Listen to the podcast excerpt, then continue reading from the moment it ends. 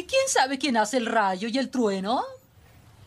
¿Sí, Bart? El líder, maestra. Muy bien, Bart. ¿Y quién inventó la clave Morse? Ay, yo sabía eso. Ah, ¿El líder? Ah, correcto. ¡No es cierto! ¡Usted está mal! ¡Todo este maldito sistema está mal!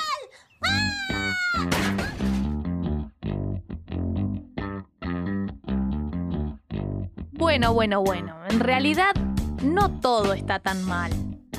¿O sí? Es decir, la pandemia vino a poner de manifiesto que muchos de los cambios que se le venía exigiendo al sistema educativo no pueden esperar más. Pero ¿quién dijo que todo está perdido? Como trabajadoras de la educación, confiamos en que muchas cosas son grandes aciertos y que el escenario actual nos permite detectar cuáles son esos desaciertos que debemos con urgencia cambiar.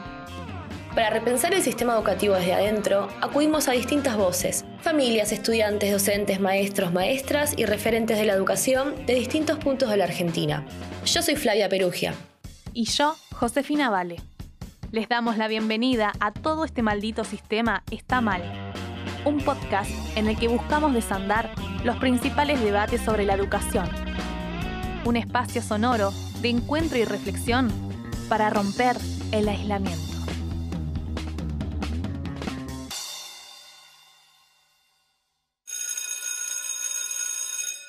Bueno, yo aprendí a usar Zoom, que es la plataforma por donde hacemos videollamadas, las clases virtuales con los profesores, y también aprendí a usar Sendra para mandar las tareas, cómo bajar los archivos, así que aprendí eso más o menos.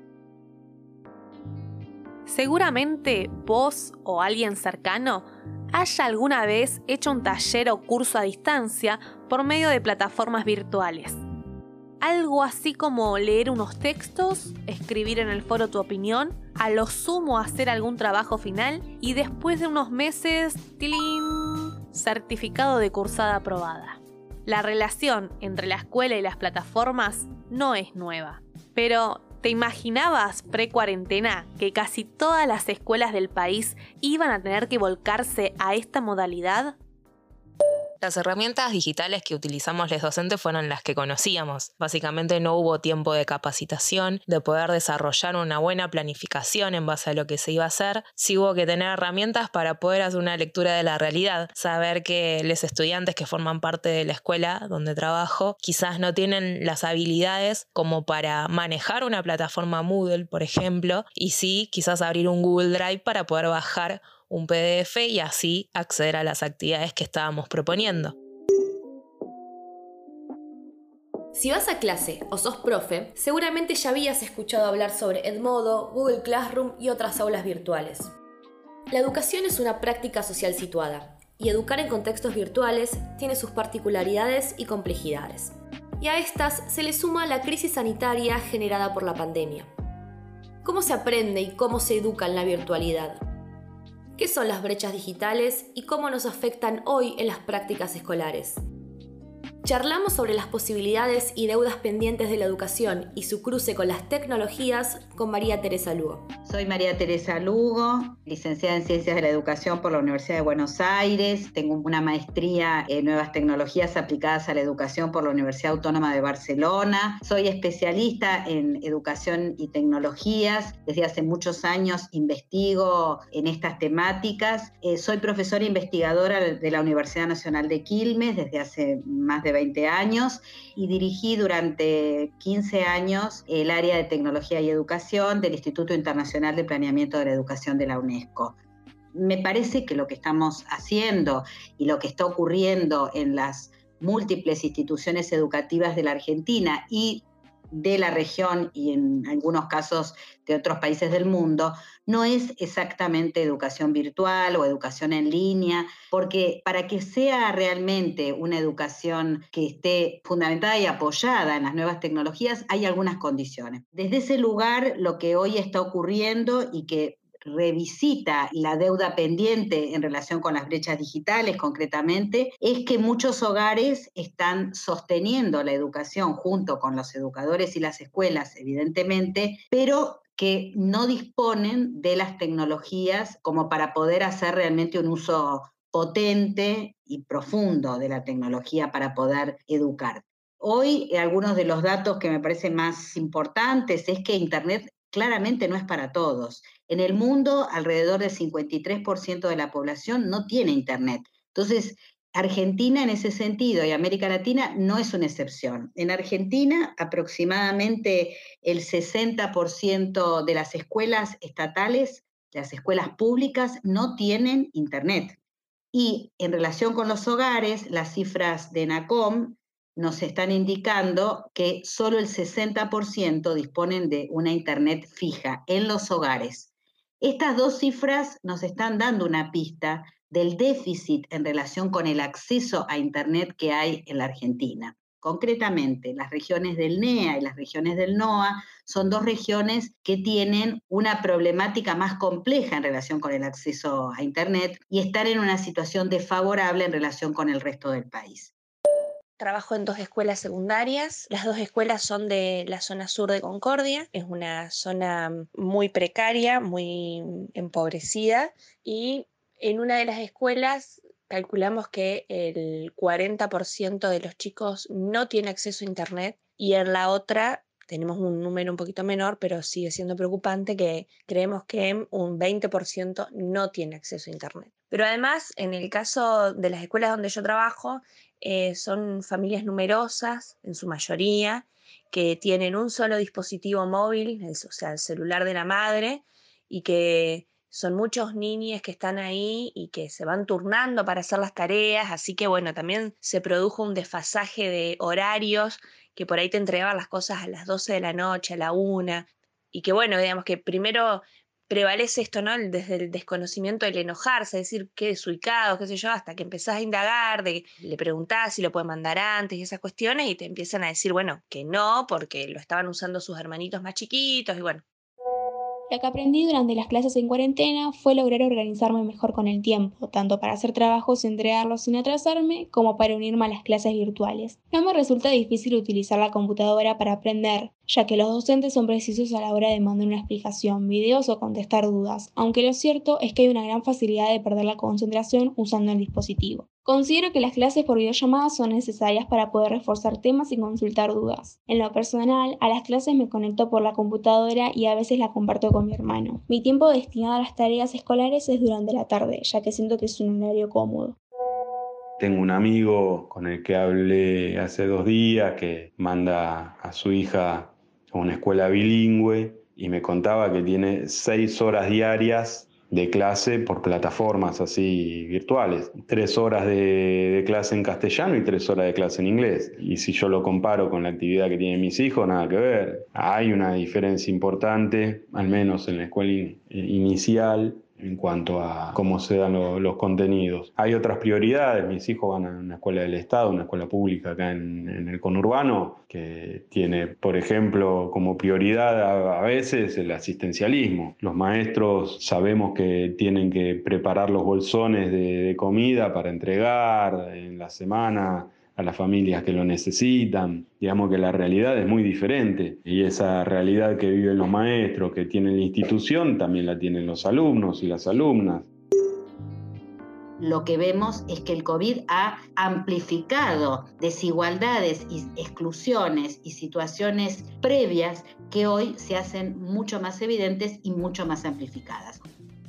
Otra cuestión importante es el tema de la expertise docente. En un estudio del BID reciente aparece en relación con América Latina que solo un 60% de los docentes manifiestan tener expertise para hacer un uso de la tecnología para la enseñanza. Esto me parece un dato importante porque habla de un déficit importante en las habilidades tanto tecnológicas como pedagógicas de profesores, maestros, maestras, que puedan realmente utilizar la tecnología para poder enseñar mejor, para poder realmente garantizar calidad de la educación. Para mí ir a dar clase es ir a pasarla bien, es reírme mucho, preocuparme mucho por ellas, dar geografía desde un lugar político. Yo doy geografía política, social y económica y geografía ambiental, o sea que todo lo que doy son temas relacionados con la realidad, con, la actualidad, con las cuestiones económicas. Y sí, cambió todo. Cambió todo porque de repente vos ya no los podías ver, ya no te podían preguntar, eh, le tenías que mandar un texto que además esos textos son interpretativos, cada cual lo puede interpretar de cualquier manera o puede ser que no los entiendan y quede ahí. Entonces es muy complejo mm, poder dar lo que se llaman clases así. ¿Te acordás cuando el uso del celular en el aula partía la tribuna entre apocalípticos e integrados? Hoy, la pandemia nos exige superar esa dicotomía y entender que la pregunta debe ser cómo incorporar las especificidades, potencialidades y desafíos de la cultura digital para alcanzar aprendizajes críticos. El sistema educativo te sigue exigiendo que sostengas una currícula y una forma de dar clase que es del siglo XVIII cuando tenemos estudiantes del siglo XXI. Cuando a los estudiantes les pasa otra cosa por su vida y vos seguís tratando de que memoricen las capitales de Argentina no es mi caso particular, pero es lo que está pasando. O sea, ¿qué trabajo significativo es para el pibe en este contexto donde hay una incertidumbre enorme, donde sus padres y madres se están quedando sin trabajo, donde los que ya estaban en comedores tienen que ir dos veces al comedor y los que no estaban yendo a los comedores empiezan a ir a los comedores, donde muchos estudiantes míos son carreros y mm, tenían prohibido la circulación, donde muchos de mis estudiantes estaban pidiendo afuera de los negocios de comida y de repente cerraron esos negocios de comida. Yo creo que hay una sobrecarga en algunas instituciones y en algunos grupos de profes de sobrecarga de tareas y tenemos que saber que las clases, vamos a llamarlo así, es mucho más que dar tarea eh, y mucho más que solamente contenidos, sino que estamos pensando en cómo podemos priorizar aquellos núcleos problemáticos, aquellas cuestiones centrales hoy en la emergencia, que van a trabajarse desde los interrogantes de los estudiantes, desde las necesidades que están teniendo, donde yo creo que evidentemente la pandemia tiene que ser un contenido, o sea, lo que está ocurriendo no puede ser algo ajeno, ¿no? Es decir, poder trabajar esto que está ocurriendo articulado con los contenidos curriculares. Entonces, me parece que la pandemia también nos está enseñando eso, de quizás en este momento a priorizar qué queremos que los chicos y las chicas argentinas aprendan.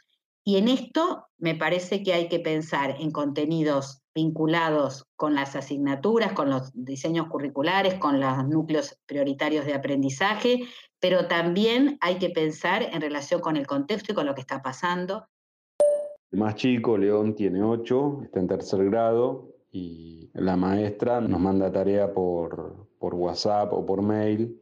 En este caso, esta maestra nuclea todas las actividades o nos llegan las actividades de las otras materias por medio de, de, la maestra de grado, o sea, música, educación física, todo viene filtrado por ella. Nos manda tarea quincenal, va, nos manda, no, les manda a ellos, nos manda porque nos llega a nosotros. Y ponele una vez por semana, llama, hace una videollamada al nene y a dos o tres compañeritos más. Hace videollamadas reducidas para ver en qué estado de aprendizaje se encuentran, cómo están llevando las cosas, ¿viste? para charlar entre ellos y también hacer interactuar a los compañeros. Está bueno lo que hace, por ejemplo, ayer les habló de, cómo es la nueva escuela, la nueva normalidad de la escuela, les habló de, ciertos privilegios que tienen algunos chicos, como, como mis hijos, que tienen posibilidades de tener conectividades de casa, ya sea de celular o de computadora, y también les habló de los nenes que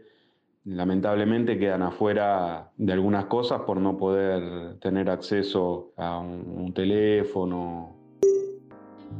Pensar para qué son estos encuentros sincrónicos, que pueden ser para devoluciones, para despejar dudas, para plantear algún tipo de desafío o de, consigna, digamos, a resolver y a trabajar, pero que no se use para lo que son las famosas clases expositivas estoy eh, relevando situaciones de dos y tres horas de clases presenciales. Entonces, creo que esto es importante, que inclusive de alguna manera tiene que ver con la esto, esto que yo planteaba de la falta de expertise docente para enseñar en contextos virtuales o en contextos con tecnología. Y que eso no es, vuelvo a decir, no es culpa de los equipos docentes. La realidad es que hace 25 años que en América Latina estamos discutiendo cómo incluir tecnología en los sistemas educativos y muchísimos equipos docentes y profes han tenido que en dos semanas ponerse a dar clase en entornos que no conocían, los que tenían plataformas nunca habían entrado, aulas virtuales que se armaron de un día para el otro, instituciones educativas que no estaban preparadas, equipos directivos que no podían llevar adelante el seguimiento y el acompañamiento de sus docentes. Después de comer hago todas mis tareas, así tengo un rato libre. Y creo que los profesores deberían dejar de dar mucha tarea para la casa. Eh, bueno, estamos en casa, pero tarea extra porque sinceramente te llenan de cosas, de estudiar, hacer un montón de cosas que antes no lo hacían. Así que uno está todo el día en la computadora y termina con dolores de ojo, le arden los ojos, dolores de espalda y que no sé si es tan bueno. Las videollamadas en las clases virtuales me parecen eh, muy bien porque igual no es lo mismo estar en el aula con el profesor adelante explicándote que estar en una videollamada. Pero yo noto que los profesores, se ponen las pilas, se esfuerzan para poder más o menos explicarnos mejor posible. Porque yo veo que arman PowerPoints y, intentan mantener siempre el contacto con los alumnos. Así que las clases virtuales eh, me parecen muy bien. Hoy yo creo que tenemos, y en esto sí puedo decir una oportunidad, para revisar los contenidos también y ver cuáles son esos saberes que evidentemente son imprescindibles para entender el momento actual y para entender el mundo que nos rodea en este momento. Creo que realmente fue la fantasía de cualquier alumno alguna vez poder tener una clase grabada y poder consultarla cuando quiera y en el momento que quiera y poder darse el tiempo que necesite para entenderla. Y creo que ese afán de querer imitar la escuela presencial en, lo que es la escuela virtual está mal porque realmente creo que la base para mejorar lo que es la escuela virtual es comprender que no es y no va a ser nunca lo mismo que, que la escuela presencial. En el episodio anterior hablamos sobre las políticas de cuidado en la educación y la importancia de la construcción de vínculos en las prácticas escolares. Ahora bien, ¿qué vínculos está pudiendo tejer vía Zoom? ¿Cuáles son los saberes que cobran valor en este contexto? ¿Qué cuidados nos exige tener la virtualidad? Durante este periodo siento que no aprendí tantas cosas. Hubo temas que se me dificultaron y en los que no obtuve la ayuda de algún profesor. He tenido dudas con alguna pregunta y se la tenido que preguntar a algún compañero porque el profesor no me había respondido. Son varias materias y solo con tres tenemos clases por videollamada. Las demás solamente se han dedicado a subir algún PDF o páginas que resolver, lo cual no ha ayudado bastante. Pero en el momento de usar la computadora y el celular para aprender no he tenido dificultades. Yo creo que la emergencia y la, la pandemia está afectando la construcción de vínculos y también está afectando la construcción colectiva de conocimiento. Y esto tiene que ver con las propuestas que estoy mirando un poco que están ocurriendo en algunos casos, no en todos lados, no voy a generalizar, pero que se refieren justamente a relaciones muy unidireccionales, es decir, el docente con algún alumno, hay poco trabajo en grupo porque es difícil y es complicado. Por supuesto que considero que no es lo mismo la videollamada que el aula, hay un cambio que es principalmente la espontaneidad, el vínculo, eh, la presencia. A muchos de los chicos les cuesta aprender sus cámaras, también creo que es un poco invasivo, con lo cual respeto que, no tengan las cámaras. Eh, los micrófonos los apagan para que no haya tanto ruido y a veces la participación es menor. También es otro el diálogo que se da con tus alumnos. Vos entras a un aula y ves que, tenés 35 personalidades distintas y, se producen un montón de, de cosas, entran en juego un montón de, valores, ideas, que, acá se pierde mucho en la videollamada. Esta idea de pensar desde qué pasa con la alfabetización digital, que es algo realmente importante, que tiene que formar parte de los aprendizajes y de los saberes que el sistema educativo tiene que poder ofrecer. Pero también me parece que son tiempos de pensar cuáles son esos saberes que necesitamos en la emergencia, ¿no? Además de, de esto que estamos hablando con cuestiones que ya se venían conversando, pero que hoy aparecen con fuerza, como el ciberacoso, cuestiones como el ciberbullying, todas estas cuestiones que hoy son como muy referidas, alertas, para pensar un modelo más de cuidado, ¿no? De cuidar al otro, de poder pensar en proyectos inclusivos que permitan estas alertas. Entonces, yo lo veo, no sé si la palabra es oportunidad, porque creo que estamos pasando un momento muy complicado. Sí creo que nos va a dejar muchas enseñanzas esta situación.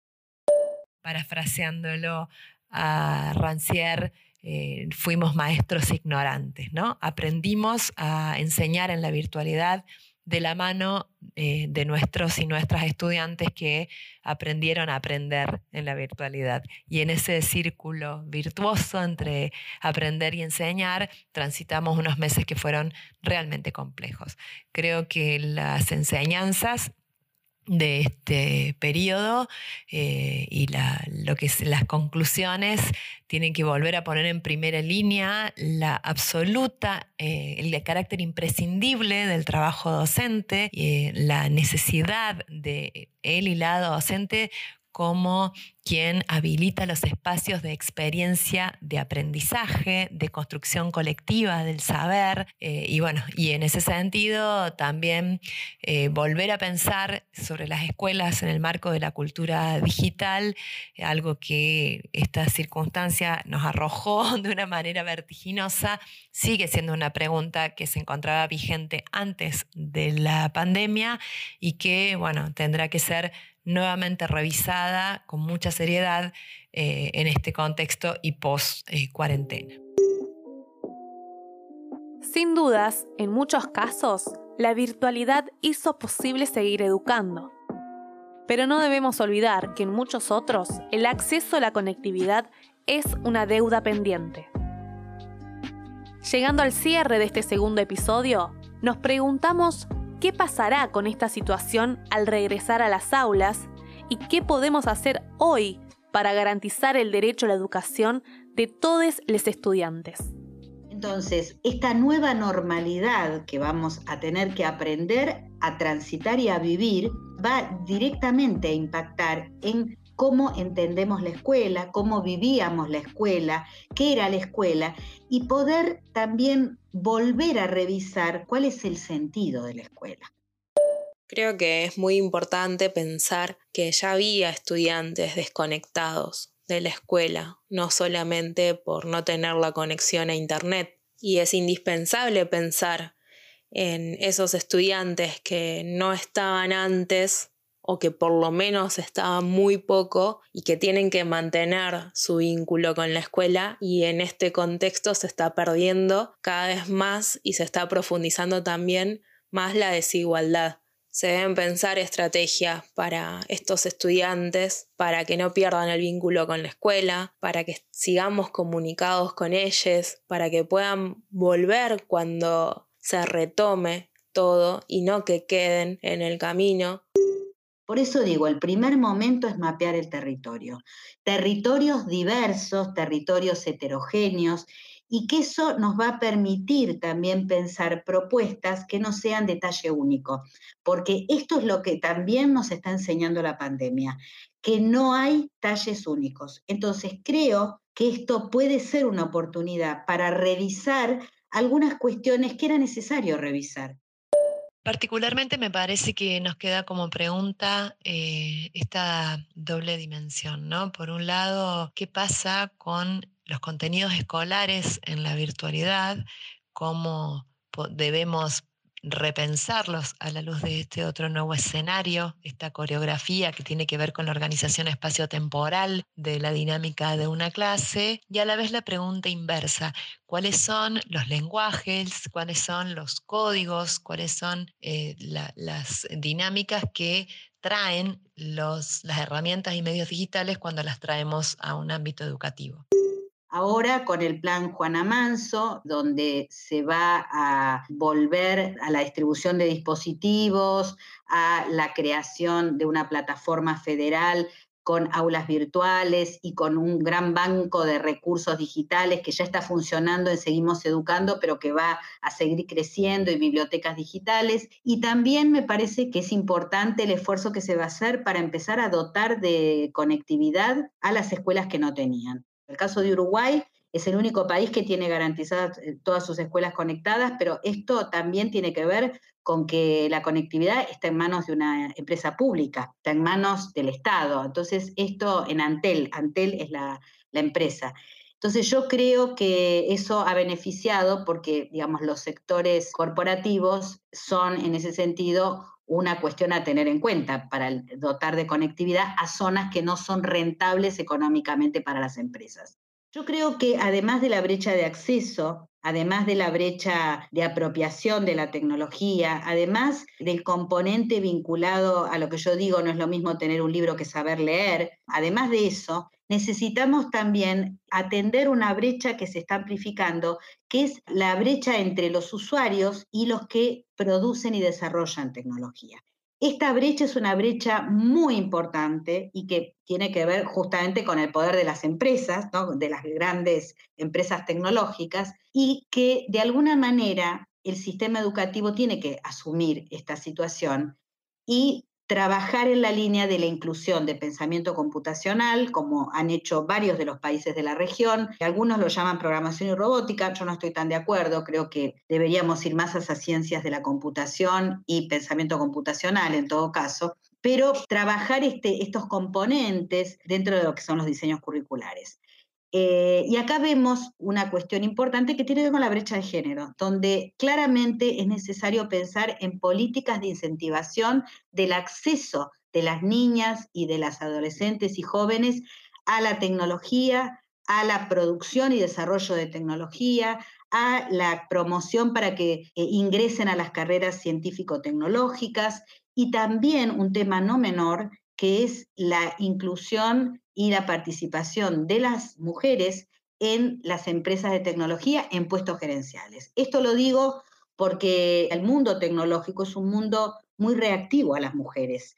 Y esto se ve en todos los órdenes, desde el desarrollo de la tecnología, la, apropiación de la tecnología, los contenidos destinados a las mujeres, que en general tienen que ver con el cuidado, con eh, la belleza, con cuestiones mucho menos vinculadas con activos económicos, con producción, con otro tipo de cuestiones.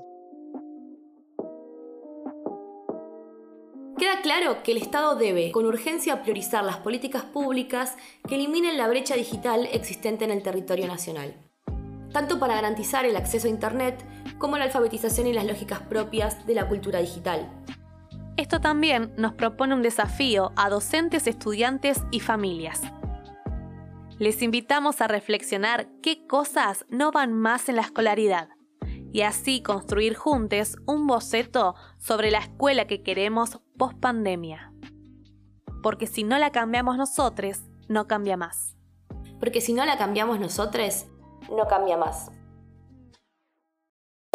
Creo que el desafío eh, está en no querer traspasar lo que implica la educación presencial al mundo de la virtualidad. La educación virtual y la educación a distancia ya existía antes de la pandemia, pero pensar la educación en una modalidad virtual implica pensar una construcción del vínculo pedagógico distinto al que se construye en la presencialidad. En este sentido, lo que creo es que el error por ahí o las trabas que se pueden llegar a producir en las situaciones de educación que se están viviendo ahora en esta situación de pandemia, es que se quiso traspasar sin una reconstrucción y sin una resignificación todo lo que se enseñaba presencialmente en las horas de clase presenciales al mundo virtual, utilizando las herramientas digitales que tenemos a disposición. Y quizá ahí está un poquito el punto a trabajar, ¿no? Pensar la educación virtual o la educación a distancia, como también se denomina, implica pensar la construcción de otros formatos. No podemos traspasar cinco horas de clases presenciales a cinco horas de clases virtuales, ni clases por Zoom, ni clases por Skype, ni cinco horas de videos que filman docentes. Hay que repensarlo de otro modo. Esto fue Todo este maldito sistema está mal. Un podcast sobre educación y pandemia. Un espacio sonoro de encuentro y reflexión para romper el aislamiento y cambiar todo lo que deba ser cambiado. Agradecemos a quienes participaron con sus voces y experiencias. Por orden de aparición, escuchaste a Mariela Méndez, docente de una escuela secundaria pública en Río Negro. Soledad Coquet, docente de secundario en Concordia, Entre Ríos. Jerónimo Aller, padre de dos niños que van a una escuela primaria en Wilde, Buenos Aires. Camila Belén Sánchez, estudiante de escuela secundaria en Jujuy. Genara Andreone, estudiante de escuela secundaria en Mendoza. Antonella Mercado, docente de nivel medio y superior en la ciudad autónoma de Buenos Aires. Natalia Di Marco, madre de un adolescente que cursa el último año en una escuela pública de Córdoba. Malena, madre de una estudiante que empezó primer grado en una escuela pública de Viedma, Río Negro. Agradecemos la participación de Brenda Mercado y el testimonio de los alumnos Ariadna, Rocío y Santiago de la ciudad de Buenos Aires. Todo este maldito sistema está mal es una coproducción original de Furor Podcast y Podlab. En la conducción, Josefina Vale y Flavia Perugia. Guión, Florencia Flores Iborra y Vanina Pickholk. Mezcla y edición de sonido, Bernie Pau. Producción general, Josefina Vale, Flavia Perulla, Federico Rosconi y Bernie Pau. El diseño gráfico es de Andrés Sentis. Seguinos en Apple Podcast, Spotify, Google Podcast o en tu aplicación favorita.